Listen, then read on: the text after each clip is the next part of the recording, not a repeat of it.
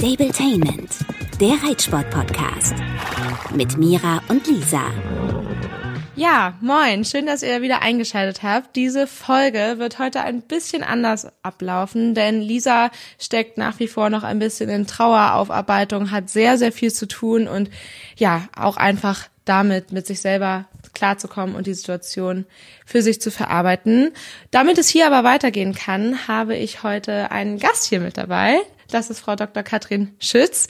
Sie ist Psychologin und ähm, Professorin für Wirtschaftspsychologie. Ne? Korrigiere mich, wenn ich falsch bin. Und du machst auch pferdegestütztes Coaching. Erzähl doch gerne mal ein bisschen ausführlicher, wer du bist, damit die Leute hier wissen, mit wem wir sprechen. Ja, hallo erstmal. Ich bin Katrin. Ich freue mich sehr, dass ich heute dabei sein darf. Ja, ich habe so zwei Jobs, könnte man sagen. Ich bin zur Hälfte Professorin für Wirtschaftspsychologie und zur anderen Hälfte wohne ich mit meinem Mann hier am Niederrhein. Wir haben einen eigenen kleinen Stall und hier führe ich pferdegestützte Coachings durch. Zum einen halt für Führungskräfte, für Einzelpersonen, ähm, zu ganz unterschiedlichen Themen wie Wirkung, Ausstrahlung, Grenzen setzen, All solche Themen werden hier bearbeitet. Und zusätzlich arbeite ich noch mit stressbehafteten Themen, also mit Menschen, die mit irgendwas ein Stressthema haben. Zum Beispiel, mein Pferd ist im Gelände durchgegangen oder ich bin vom Pferd geflogen, ich muss eine wichtige Prüfung halten und habe richtig Prüfungsangst. Das sind so die anderen Klienten, die ich hier noch vor Ort habe.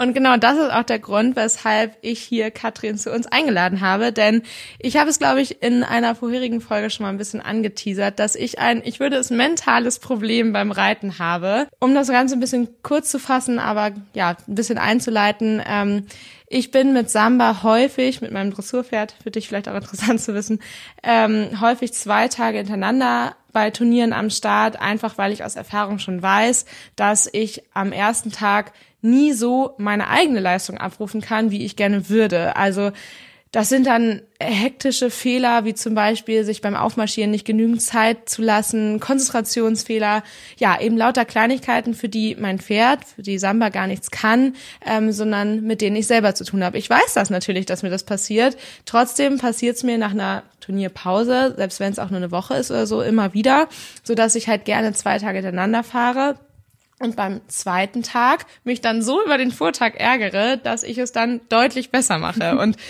ja, ich ähm, würde super gerne heute mit dir darüber sprechen, weil ich glaube, dass es nicht nur mir so geht, wie man das vielleicht in den Griff bekommen kann und wie ich das hinkriege, auch am ersten Tag meine Leistung abrufen zu können.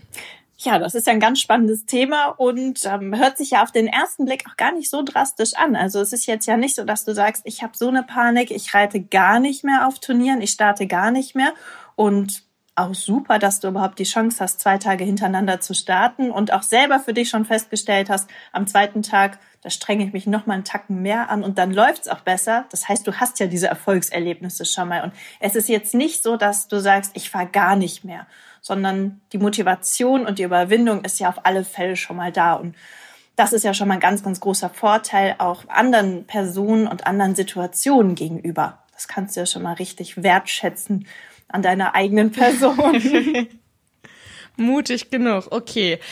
Ja, das stimmt natürlich. Eine Chance, darauf zwei Tage zu reiten, ist fürs Üben jetzt erstmal für mich super, super gut. Aber ich sehe jetzt so ein bisschen problematisch. Ich reite jetzt zum Beispiel Ende Mai beim Hamburger Derby die U25-Tour mit und die erste Prüfung am Freitag wird eine Qualifikationsprüfung sein. Das heißt, ich kann das nicht als Übungsprüfung nehmen, sondern es ist die wichtige Prüfung, damit ich ganz eventuell am Samstag überhaupt reiten darf. Und vielleicht hilft der Druck dann zusätzlich so gar nicht, dass ich es noch schlechter hinbekomme. Aber ja, ich habe da ja Lust zu und ähm, frag mich halt, wie man da vielleicht besser rangehen kann. Ja, also jetzt hast du nur eine Chance sozusagen. Jetzt muss es beim genau, ersten Mal schon ja. hinhauen. Hm. Das Problem, was wir ja als Menschen so ein bisschen haben, ist, dass Dinge, die nicht gut klappen, richtig gut bei uns im Kopf haften bleiben. Das kommt noch so ein bisschen von ganz, ganz vielen Generationen vor uns, dass diejenigen natürlich wissen mussten, wo könnte der Säbelzahntiger sein, wo lauert eine Gefahr, dass wir solche negativen Ereignisse einfach viel eher im Kopf haben. Das bringt uns nur heute leider relativ wenig, sondern blockiert uns halt in vielen Situationen. Mhm. Und all das, was dann Positives passiert, das sehen wir zwar auch, können das aber häufig nicht so wertschätzen und sehen diese Verluste drastischer als Gewinne. Jetzt so im Vergleich. Also das geht uns ja allen so. Vielleicht hilft dir das schon mal ein bisschen. Du bist ja nicht allein. Ähm, spreche da ja so ein bisschen jetzt auch als äh, Reitersicht und nicht nur als äh, Coach und Psychologin, sondern kann das echt gut nachvollziehen, auch wenn ich auf Turnieren starte. Da ist natürlich ein gewisser Druck und man will das unbedingt hinkriegen. Wenn man sich jetzt mal von der anderen Seite anschaut, eigentlich sind Stress und Angst gar nicht so verkehrt. Also man könnte sagen, wenn da jetzt richtige Angst wäre, von der hast du eben nicht gesprochen, dann könnte man sagen, dein Körper möchte dich eigentlich schützen vor gefährlichen Situationen. Das ist erstmal gar nicht so schlecht.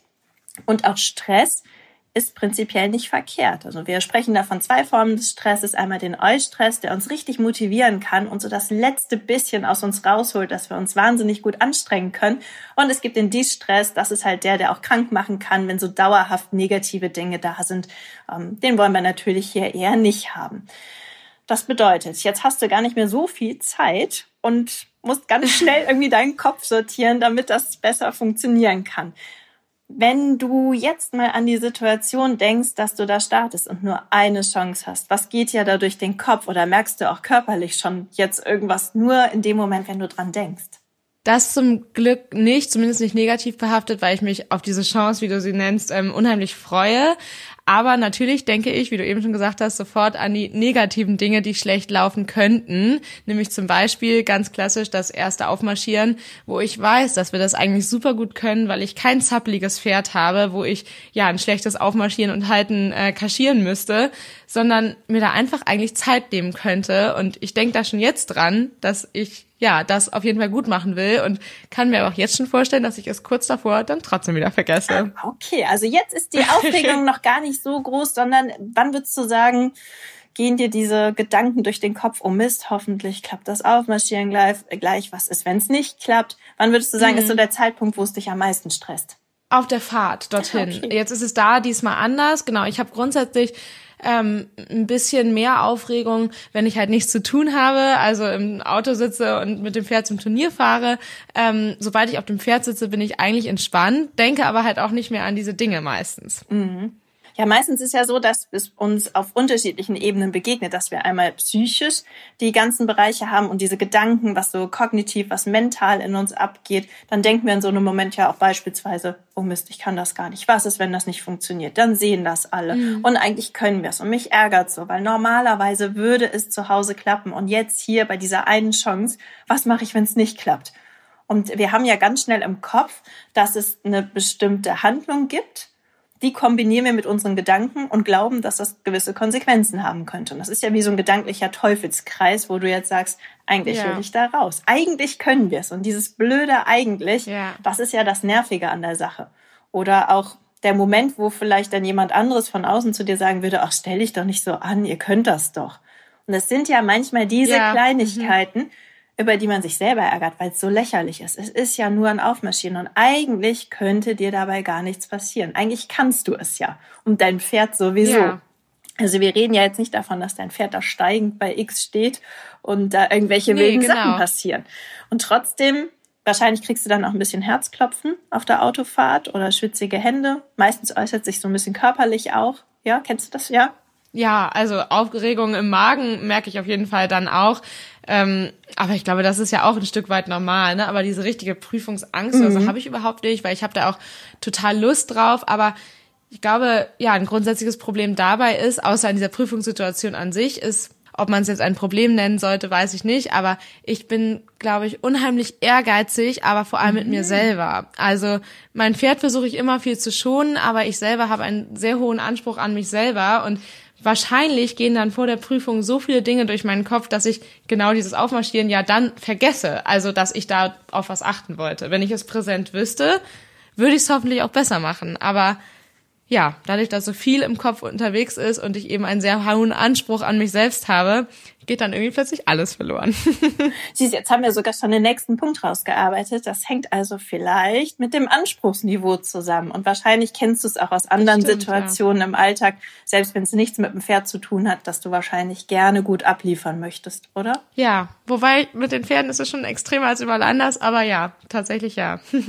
Mhm, ja, meistens finden wir uns ja wirklich im Alltag noch in anderen Situationen wieder, was wir auch bei den Pferden dann an der Stelle wieder haben.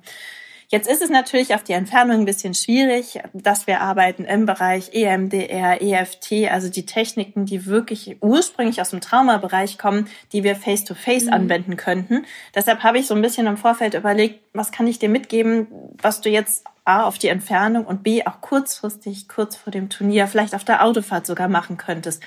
Eine Sache, die wirklich gut hilft, ähm, wenn du sagst, mir schießen eh so viele Gedanken durch den Kopf, dann geh doch alles mental mal durch. Also hast du schon mal probiert, dir immer und immer wieder die Situation beim Aufmarschieren, bei der ganzen Prüfung vorzustellen, wie du da durchreitest, die ganze Prüfung? Tatsächlich ja, aber nur nachdem es den ersten Tag schlecht lief. Also das scheint ah, echt, genau, halt irgendwie auch da so ein Prozess zu sein, dass ich davor vielleicht mir nicht genug Zeit nehme, aber wäre auf jeden Fall nochmal ein toller Ansatz, das halt wirklich zu machen, entweder im Auto oder halt ja, zehn Minuten mehr einzuplanen dafür, um es im Kopf durchzugehen. Mach's ruhig mal jeden Tag jetzt. Ah, also fang mhm. ruhig heute Abend schon an und vielleicht, in welcher Situation stellst du dir das denn vor? Also reitest du die Aufgabe und siehst dich dabei von außen oder fühlst du jetzt gerade, wie du auf dem Pferd sitzt? Ich, also siehst du dein Pferd von oben? Ich sehe tatsächlich, ähm, genau, ist eher von außen, wie durch eine Kameraperspektive. Dann könntest du die Variante einmal durchreiten, mhm. die ganze Aufgabe und vielleicht auch noch mal wirklich von oben, wie du drauf sitzt. Ah, okay okay. und dir das vorstellst. Mhm. Also es gibt tatsächlich Studien, da sollten Leute Klavierstücke auswendig lernen. Ja. Und es gab welche, die durften wirklich am Klavier üben, welche, die haben nur so getan, die hatten kein Klavier und welche, die haben gar nicht geübt. Und tatsächlich waren diejenigen, die fake-mäßig am Klavier geübt haben, also am Tisch oder wo auch immer, die waren annähernd genauso gut wie diejenigen, die in echt am Klavier trainiert haben. Mhm. Das heißt, wenn wir uns mental Dinge vorstellen, können wir sogar jegliche Muskulatur damit trainieren, wenn wir uns das in dem Moment vorstellen und die ganze Aufgabe einmal durchreiten. Also das könntest du im Vorfeld mal probieren.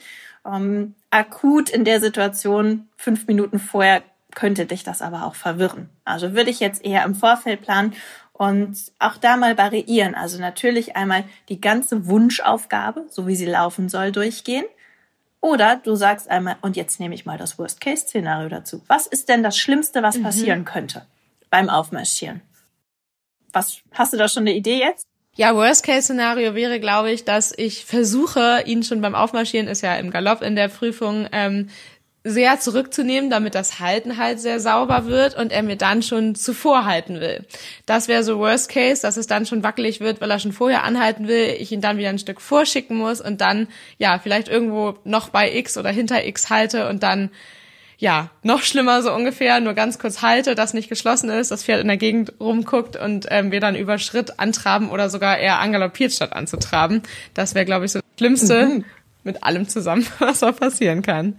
Okay, alles, was beim Aufmarschieren passieren könnte. Und äh, wie hoch schätzt du die Wahrscheinlichkeit ein, dass das alles passiert? Ich würde sagen, tatsächlich nur so 10 bis 20 Prozent. Aber das wird wahrscheinlich dazu führen, dass ich nicht mutig genug reinreite und da eher so ein bisschen wackelig reinkomme. Zwar im Galopp, aber das Halten vielleicht ein bisschen schwammig ist und das, ja, Grüßen dann ebenfalls, weil ich eben nicht mutig genug reinreite und mich traue, diesen Fehler vielleicht zu riskieren.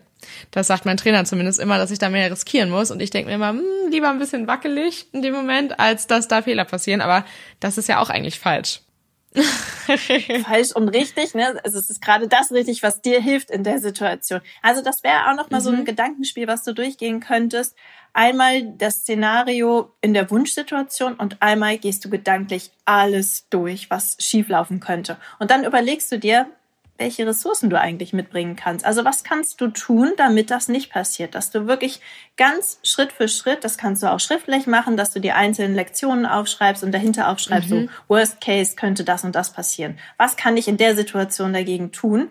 Dann hast du es wirklich mental einmal durchgearbeitet und hast es aber auch nochmal visuell vor Augen und hast was in der Hand. Also das könntest du machen.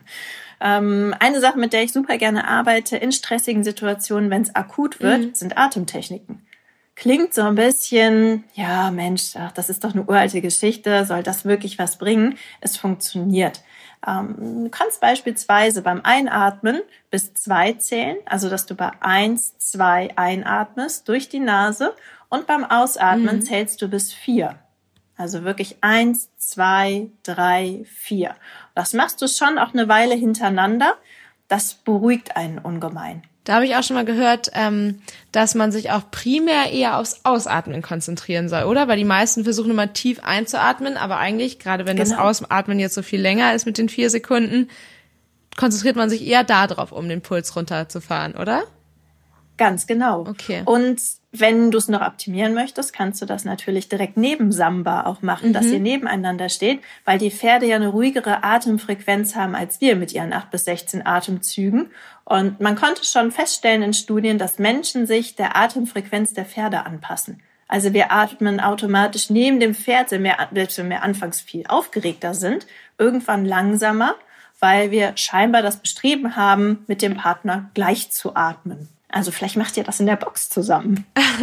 ja, gerade jetzt, wenn wir da beim Derby sind, haben wir, glaube ich, gut Zeit, sowas zu machen. Da werden wir nämlich schon am Mittwoch anreisen, auch wenn die Prüfung erst am Freitag ist, weil ich da auch mit einem Springpferd an den Start gehe und wir dementsprechend da echt viel zu tun haben. Und ich glaube, da wird meine Aufregung wirklich am Maximum sein. So viel habe ich zu Hause auf den ländlichen Turnieren, sage ich mal, normalerweise nicht. Aber ich finde das total interessant, was du sagst und ich glaube auch, dass das viele hier sehr interessiert, auch wenn das ja sehr angepasst auf mein Problem war, sind das ja alles Dinge, die man auch bei anderen Sachen anwenden kann, wie zum Beispiel ja, kenne ich viele Leute, die Angst vor bestimmten Sprüngen haben und ähm, da dann vielleicht ganz anders sitzen oder ja, die Szenarien, wie du sagst, Worst-Case-Szenario, zum Beispiel in einer M-Dressur, dass der Wechsel nachgesprungen ist oder auch in der L-Dressur, dass das Pferd den Außengalopp nicht halten kann und da umspringt vorher. Das sind ja so Sachen, ja, Ängste, die wir immer haben. Und ähm, da würdest du auch sagen, man sollte das Worst-Case-Szenario einmal durchspielen, genauso wie das Optimum, aber mit dem Ziel dann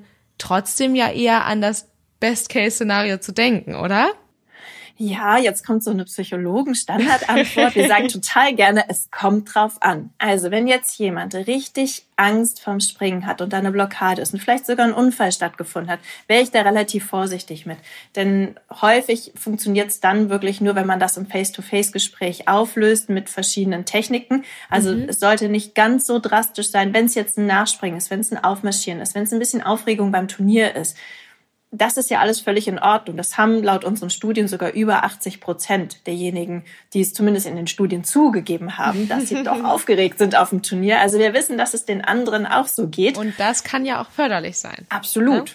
Also auch wenn ja. die das gut übertünchen können, die anderen sind meistens ja genauso aufgeregt wie wir. Das ja. hilft ja auch in der Situation. Also ich sag mal so, wenn jetzt irgendwie ein schwerer Unfall stattgefunden hat, dann wäre ich sehr vorsichtig mit diesem Worst-Case-Szenario vorstellen, weil das mhm. schon wirklich ins Klinische auch gehen kann. Wenn das kleinere Stressthemen sind, kann das wirklich gut funktionieren. Mit dem Fokus darauf, was kann ich denn dagegen tun? Was sind meine Ressourcen? Mhm. Was sind meine Fähigkeiten? Was bringe ich mit, um es doch in den Griff zu kriegen? Ihr könnt natürlich mhm. auch schauen, um, oder in dem Fall du, dass du mit so einem bestimmten Satz die ganze Zeit arbeitest. Dass du dir überlegst, welche positive, wir nennen das Glaubenssatz umgangssprachlich oder im Fachjargon positive Affirmation, dir mhm. vielleicht helfen könnte in dem Moment. Also ich reite sicher und souverän ein oder ich halte sicher und souverän. Dass du dir so einen Satz auch aufschreibst, dir den immer mhm. wieder anschaust und innerlich wie so ein bisschen ja, eine Art Mantra auch immer wieder vorsagst. Auch vielleicht beim Einreiten. Ich glaube auch, dass genau das der Punkt ist tatsächlich, dass ich mir das so bewusst machen muss, weil das ja wirklich Fehler sind, die immer wieder vorkommen, dass ich da einfach nicht, ja, sicher und konzentriert genug bin mit mir selber und mich immer wieder von Unsicherheit verleiten lasse und mich im Nachhinein aber ärgere. Und da glaube ich wirklich irgendwo, ja, zum einen es mir viel bewusster machen muss durch solche Glaubenssätze, wie du es genannt hast, aber auch, glaube ich, irgendwo über meinen Schatten springen muss, da einfach mal Risiko einzugehen, weil schummel mich da so oft durch und es funktioniert zwar einigermaßen, aber nie so gut, wie ich es gerne hätte. Und ich glaube, also zumindest selbst, was ich so einschätzen kann, dass ein bisschen mehr Risiko im Zweifel die bessere Variante wäre. Und das finde ich für mich unheimlich schwierig, da sicherer zu werden. Mhm. Ja, das kann ich gut verstehen. Ähm, vielleicht zu den Glaubenssätzen noch ein bisschen was. Lass die ruhig mit ich anfangen und formulier sie positiv. Mhm. Also du kannst dir natürlich mal auf der anderen Seite auch anschauen, in dem Moment, was denkst du von dir, was alles mhm. nicht klappen könnte. Aber dieser Satz sollte wirklich positiv im Hier und Jetzt sein und ohne das Wort nicht oder kein. Also das registriert mhm. unser Gehirn in der Form nicht. Also wirklich positiv, ich reite sicher und souverän, ich traue mich, ich ja. gebe mein Bestes. Und vielleicht auch mal sagen, nicht, ich muss da jetzt mal drüber wegkommen, sondern ich will da drüber wegkommen. Ich darf da drüber wegkommen. Das ist so ein bisschen die Wortwahl natürlich auch. Ja, klar. Ich habe von allen meinen Prüfungen eigentlich immer Videos und ähm, ich glaube, das tatsächlich brauche ich auch, um überhaupt den Standpunkt, den ich jetzt habe, erreichen zu können. Also, weil in dem Prüfungsmoment bin ich dann irgendwie so im Film und husche da so durch, dass ich im Nachhinein gar nicht unbedingt sagen könnte, ja, war jetzt wieder schlecht. Also ich merke das oft erst, deshalb ja auch der zweite Prüfungstag, ähm, beim Anschauen der Videos, dass das Aufmarschieren wieder nicht so gut war, wie ich es mir vorgestellt mhm. habe. Genau, also ja, habe Videos.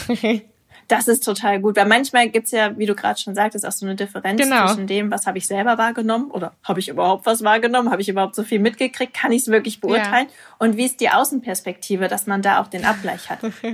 Aber grundsätzlich bist mhm. du ja schon total weit. Also überhaupt zu sagen, ich habe da ein Thema mit, ich habe Stress, du kannst das benennen, du hast sogar schon dahinterliegende mhm. Dinge eben fokussiert, also sowas mit Anspruchsniveau, Anspruchshaltung dahinter hast schon ganz viel Material, mit dem du arbeiten kannst und vor allem auch die Bereitschaft und den Willen, daran was zu machen. Das hat ja jetzt auch nicht jeder.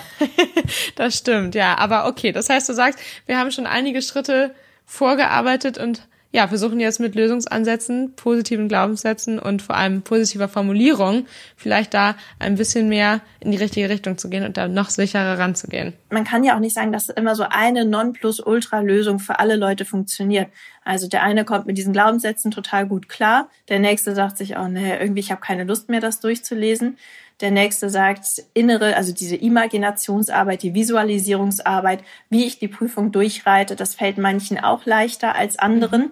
Du kannst ja auch wirklich, während du gedanklich das Ganze durchreitest, mal überlegen, wie du dabei atmest. Vielleicht hältst du ja auch einfach die Luft an. Möglich, ja. Wer weiß. Ja. Stimmt. Wer weiß. Mhm. Also vielleicht beim Reiten auch nochmal auf die Atmung zu achten. Ich weiß, das ist jetzt echt schwierig, ne? wenn du überlegst, welche Lektion kommt als nächstes. Ja, aber das sind echt, glaube ich, gute Tipps, die ich versuche anzuwenden und vielleicht sogar bei dem ersten Ritt dann, das ist ja das nächste Turnier auch beim Derby, umzusetzen. Cool. Ja, ich glaube, dass ich da viel daraus lernen konnte heute und ähm, ich hoffe auch, dass da viele andere was mitnehmen können. Worüber ich noch ganz kurz detaillierter mit dir sprechen wollen würde, wäre das Thema Angst. Hast du mhm. selber ja auch schon angesprochen. Ähm, weil ich glaube, Angst ist es bei mir definitiv nicht, sondern einfach Unsicherheit und ja, eine Aufregung, die irgendwie positiv als auch negativ ist. Aber ich glaube, es gibt sehr, sehr viele Leute, die wirklich Angst haben beim Dressurreiten, vielleicht weniger als im Springen. Ja, vielleicht nicht so krass durch einen Unfall, aber einfach, ja, Angst davor, dass das Pferd verweigern könnte oder oder, oder, oder. Also, wie geht man denn damit am besten um, dass man da die Angst nicht so im Weg stehen hat? Ich habe mal gehört, ähm, das hat mein ehemaliger Trainer mal zu mir gesagt. Und ich persönlich finde das für mich gut, glaube aber, dass das für viele noch stressiger sein könnte. Er meinte immer zu mir, Angst ist ein schlechter Ratgeber. Für mich persönlich ist das gut und ähm, kann mich pushen. Ich glaube, für Leute, die wirklich Angst haben, stresst das nur noch mehr. Oder was sagst du? Ja, das, äh, wenn es so einfach wäre, dann hätten wir, glaube ich, alle keine Angst mehr. Und manchmal können wir auch gar nicht festlegen, ist es jetzt Stress oder ist es schon Angst? Mhm. überhaupt dieses Thema, sich das zuzugestehen. Und manchmal sind es ja so banale Sachen. Also ich habe ja Klienten, die sagen, ich kann nicht rückwärts einparken, wenn mir Männer dabei zuschauen. Da würden mhm. viele auch sagen, ja, ist doch egal, dann park halt woanders, stell dich doch nicht so an. Mhm. Das ist aber dann schon eine richtige Angst, ja. also eine Einparkangst. Oder ich hatte ähm, einen Klienten, der konnte nicht rechts rum angaloppieren. Das Pferd konnte das de facto. Mhm. Und dann stellte sich während des Coachings raus, er ist irgendwann mal in seinen Reitanfängen auf dem Zirkel galoppiert in der Reitstunde und ist in die andere Gruppe, die auch Unterricht hatte, reingekracht. Er konnte sich aber gar nicht mehr dran erinnern. Das heißt, wir haben häufig wirklich Angst vor Sachen, wo wir nicht immer wissen, woher kommt's denn? Also ich habe auch Profireiter hier, die sagen, ich kann plötzlich nicht mehr ins S-Springen gehen. Es ist aber gar nichts passiert. Mhm. Wir denken ja bei Angst sofort, ja, ist doch klar, da ist einer mit dem Pferd in den Sprung gestürzt, mm, Pferd mm. ist durchgegangen. Also wir malen uns ja schon drastische Situationen aus, wo wir sagen würden, ja, dann ist es legitim, dass derjenige Angst mm. hat. Manchmal sind die Sachen aber so verrückt, dass wir sie selber für bescheuert halten. Und noch schlimmer wird's ja, wenn andere dann auch dieses, ja, stell dich doch nicht an sagen. Ja. Und ja, wir sind natürlich als Menschen darauf aus, diesen Angstsituationen aus dem Weg zu gehen. Also nicht selten sind dann die Klienten hier, die sagen, ich reite morgens um halb sieben, dann sieht mich keiner, dann kriegt's keiner mit oder abends ganz spät. Oder die ehrlicherweise sich mal eingestehen, ich fahre eigentlich nur in den Stall, um Futter zu machen und führe mein Pferd ein bisschen im Kreis. die sich die Angst dann auch gar nicht eingestehen. Und ich denke, das ist erstmal so der wichtigste Punkt, überhaupt zu sagen, ich habe Angst. Das sind ja jetzt alles Beispiele, die, glaube ich, echt nicht so selten sind. Wie geht man denn an die Lösung von sowas ran, wenn jemand zum Beispiel nicht reiten mag, weil andere zugucken oder ja, das ist ja, glaube ich, kein seltenes Problem. Also, dass man einfach nur Angst hat, gesehen zu werden, weil irgendwas nicht klappt. Was macht man denn da? Ja, jetzt kommt es natürlich auch wieder drauf an. ähm, die Psychologenantwort wie stark die Angst ausgeprägt ist. Häufig hilft es allein schon, dass man sich das selbst eingesteht und anderen davon erzählt. Also wir hatten den Fall bei einer Klientin, mit dem Pferd war auch gar nichts passiert, aber sie hat diese Ausweichstrategien genutzt. Und das war dann eine große Überwindung, den anderen im Stall zu sagen, hey, könnt ihr ein bisschen auf mich aufpassen, ein bisschen Abstand halten oder kann mhm. jemand mein Pferd beim Aufsteigen festhalten? Ich habe die Sorge, dass der losrennt. Und die anderen mhm. wussten es gar nicht. Denen war das überhaupt nicht bewusst. Und die hatten so viel Verständnis häufig ist das so unser Kopfkino, dass wir denken, mhm. das darf bloß keiner wissen. Und dann ist es doch viel besser, wenn wir anderen davon erstmal erzählen. Also das kann unglaublich erleichternd sein. Und dann auch mal zu überlegen, in welchen Situationen klappt es denn aber gut.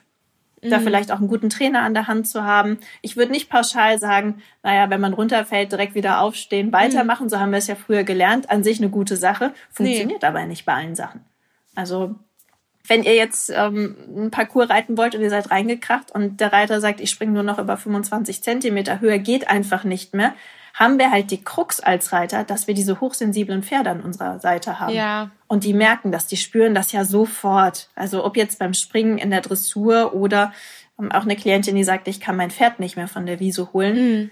Ich habe Todesangst. Ich habe das Gefühl, wir, wir packen das nicht. Das Pferd rennt auf die Straße und ja, das, das ist einfach so gefährlich. Es ist nie vorgefallen, hat aber geholfen, den anderen im Stall Bescheid zu sagen, so dass erstmal dann jemand anderes gesagt hat, ich hole das Pferd mit dir zusammen ja. von der Wiese. Wir machen das zusammen. Also allein die Unterstützung zu spüren, hilft schon mal im ersten Schritt und drüber zu reden. Ja, ich glaube, das sind auch echt nochmal gute Hinweise in der Hinsicht, ähm, dass man sich halt einfach ja Hilfe suchen kann. Ist ja toll, wenn man sich das eingestehen kann und dann hoffentlich auch weiter vorankommt. Ich persönlich bin ähm, vor einigen Wochen, ich springe noch nicht so lange. ich habe das Pferd von meiner Freundin seit einem halben Jahr ungefähr und habe da auch großen Ehrgeiz weiterzukommen und habe da auch ein tolles Pferd an meiner Seite. Bin, ähm, ich glaube, vor zwei oder drei Monaten aber einmal gar nicht so ja, sanft, sag ich mal, gestürzt und hatte seitdem auch eine kleine Angst ähm, oder war zumindest, ja, sagen wir mal eher Respekt vor Kombinationen mit Ochser-Aussprung und saß dann natürlich viel mehr am Pferd und das hat wirklich eine Weile gedauert. Ich war tatsächlich auch, obwohl ich eigentlich ein sehr angstbefreiter Reiter bin, in der ersten Springstunde danach, auch obwohl ich nach dem Sturz sofort wieder aufgestiegen bin, in der Stunde ging auch alles, aber war ich beim nächsten Mal erstmal ein bisschen respektvoller dran. Und das hat die Trainerin aber sehr gut aufgenommen. Und es hat tatsächlich auch eine Weile gedauert, bis ich jetzt wieder voller Vertrauen in diese Kombination reinreite und das gar nicht, weil ich selber Angst hatte, sondern die Trainerin hat das irgendwann gemerkt und meinte so, ähm, vertrau ihm da doch mal. So. Und seitdem ist es jetzt auch wieder komplett aufgelöst und das war gar nicht so bewusst. Also ist da ja auch das Thema drüber mhm. sprechen nochmal extrem wichtig, um da rauszufinden, wo dann überhaupt die Blockaden liegen. Auf alle Fälle. Und wenn du sagst, du hast so eine gute Trainerin an deiner Seite, das ist auch echt viel ja. wert, dass der Trainer in dem Moment nicht sagt, jetzt stell dich nicht an, jetzt komm, pack das und ab da drüber. Das funktioniert halt nicht. Also das würde vielleicht bei anderen Sportarten. Das gibt's aber mhm. viel zu häufig. Ja. Ja, das finde ich echt schade und super wichtig und vielleicht auch nochmal ein guter Hinweis, dass man da einfach dann das hinterfragt, die Trainer hinterfragt und sich selber überlegt, ob der Trainer der richtige für einen ist. Ganz genau. Also, dass man sich auch da überlegt, wenn man Angst hat, dann ist das auch in Ordnung. Das hat eine Berechtigung und man möchte ja auf Augenhöhe auch mit seinem Trainer kommunizieren und dann nicht einfach blöd angemacht werden oder so herablassend behandelt werden. Das funktioniert halt nicht. In manchen Fällen kann es echt gut sein, wenn der Trainer ein bisschen mehr Druck macht mhm. oder dass man einfach über viele positive Erlebnisse nach dem Motto, jetzt habe ich es ja doch geschafft, über die Sprünge zu kommen, mhm. dass man darüber so sein Selbstbewusstsein, seine Selbstwirksamkeit auch wieder erfährt, so ich schaffe das, was ich anpacke. Das kann in einigen Fällen echt gut passieren. Es kann aber auch sein, dass es halt hängen bleibt und dass es eben nicht über dieses, ich mache es einfach noch zehnmal mehr, dass da doch noch Blockaden sind. Es kann auch sein, dass diese Blockade erst nach ein paar Monaten wieder auftaucht, in einem völlig anderen Kontext. Mhm. Also das ist halt eben so die Krux. Ich würde auch sagen, wenn eine richtige Angst da ist, drüber sprechen ist das eine, sich das bewusst machen, sich eingestehen und auch wirklich, dass es vielen so geht und sich wirklich professionelle Hilfe holen. Auf und da ein bisschen drauf achten, ja, zu wem man auch geht. Also die ja. Coach und Branche ist vor allem etwas schwierig, sage ich jetzt mal vorsichtig. Da gibt es doch einige schwarze Schafe, die einem Wunderheilungen versprechen. Da würde ich einfach ein bisschen darauf achten, an wen man sich wendet. Dass das ein Coach oder ein Psychologe, auch ein psychologischer Psychotherapeut ist, mit entsprechender Erfahrung, mit dem Fokus auf das Thema. Beim Reiten finde ich persönlich ist ganz wichtig, dass der Coach oder der Therapeut auch Ahnung vom Reitsport hat. Weil wenn man demjenigen das schildert und der weiß überhaupt nicht, ja, was ist denn jetzt hier gemeint, was ist denn ein Ochser und so, mm, mm. dann kann das manchmal ein bisschen schwierig von der Kommunikation sein. Ich würde wirklich darauf achten, welche Qualifikationen hat derjenige und fühle ich mich da gut aufgehoben. Ja, genau. Und vielleicht, ob auch ein Erstgespräch stattfindet, das vielleicht erstmal, ja, nicht unbedingt kostenlos ist, aber auf jeden Fall sehr offen ist und unverbindlich. Das ist ja auch meistens nochmal ein guter Absolut. Ratgeber. Ich würde tatsächlich immer sagen, das Erstgespräch sollte kostenlos sein, mhm. wenn man sich erstmal kennenlernen muss. Man muss sich beschnuppern, das muss ja von beiden Seiten auch passen. Und dann wirklich im nächsten Schritt gucken, wie geht man das Ganze an? Ich arbeite ganz gern hier vor Ort, also ich arbeite immer pferdegestützt, mhm. nehme meine Pferde mit dazu und ähm, stelle die daneben oder lasse einen Parcours mit ablaufen, auch bei diesen Angstthemen. Mhm. Und dass man dann bei den Sitzungen danach schaut, das auch bei demjenigen direkt am Stall mit dem eigenen Pferd zu machen. Das finde ich mittlerweile eine ganz gute Lösung. Habe ich früher gar nicht so gemacht, sondern bin direkt zu den Leuten in den Stall gefahren. Hier über diesen neutralen Raum, den man mit nichts assoziiert, ist es manchmal leichter, noch über die Themen zu sprechen. Und ich würde darauf achten, dass derjenige, der das Coaching oder die Therapie anbietet, keine Wunder verspricht. Also was wir nicht machen dürfen, sind wirklich Heilversprechen mm. nach dem Motto, komm nur einmal und alles ist gut. Mm. Ich habe viele Fälle hier, wo es nur ein bis drei Sitzungen waren, aber das würde ich niemals so versprechen, weil mm. man, man weiß es ja nicht, was letztlich dahinter steckt. Manchmal stecken nämlich ganz andere Themen dahinter, als man denkt. Offensichtlich, ja. Ja, liebe Katrin, danke für das tolle Gespräch. Ich glaube, da konnten wir alle sehr, sehr viel mitnehmen. Wenn euch das noch mehr und noch tiefer interessiert, dann findet ihr Katrin auf mehreren Seiten, glaube ich, bei Instagram und einer Homepage gibt's natürlich auch. Vielleicht nennst du noch kurz die Namen und ich verlinke es auch in den Show Notes. Ja, sehr gerne. Also zum einen gibt's die Psychologie im Reitsport. Da geht's wirklich um Forschungsergebnisse, um Themen rund um Reiter. Das Pferdecoaching Dr. Schütz, da geht's um das pferdegestützte Coaching und das Pferdecoaching-Institut. Das ist unsere Forschungsseite. Und dazu gibt es dann auch jeweils natürlich noch Homepages. Ich freue mich auf alle Fälle von euch zu hören. Auf jeden Fall viel zu sehen, glaube ich, bei dir. Ich schaue da auch nochmal rein und ja, danke für das nette Gespräch. Ciao. Ich sag vielen Dank und tschüss. Stabletainment, der Reitsport-Podcast mit Mira und Lisa.